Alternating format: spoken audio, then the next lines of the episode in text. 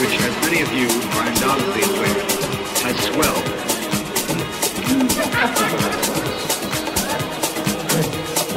swelled. Has swelled to epidemic proportions in the United States and Western Europe. Frankly, I have never come in contact with or heard of any form of venereal disease which could result in the types of deaths we've encountered here.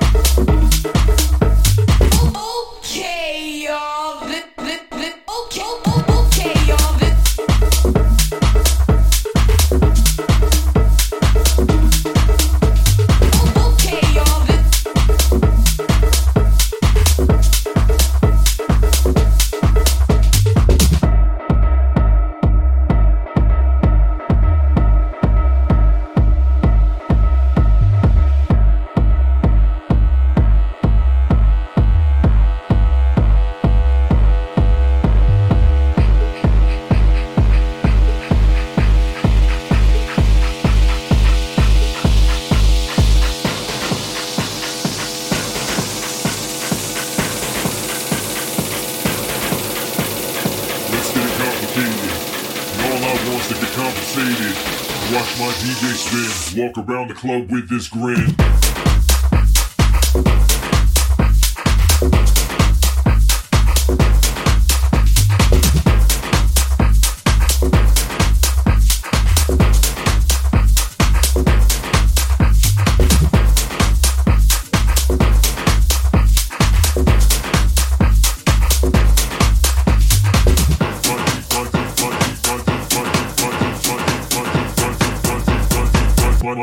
What, what,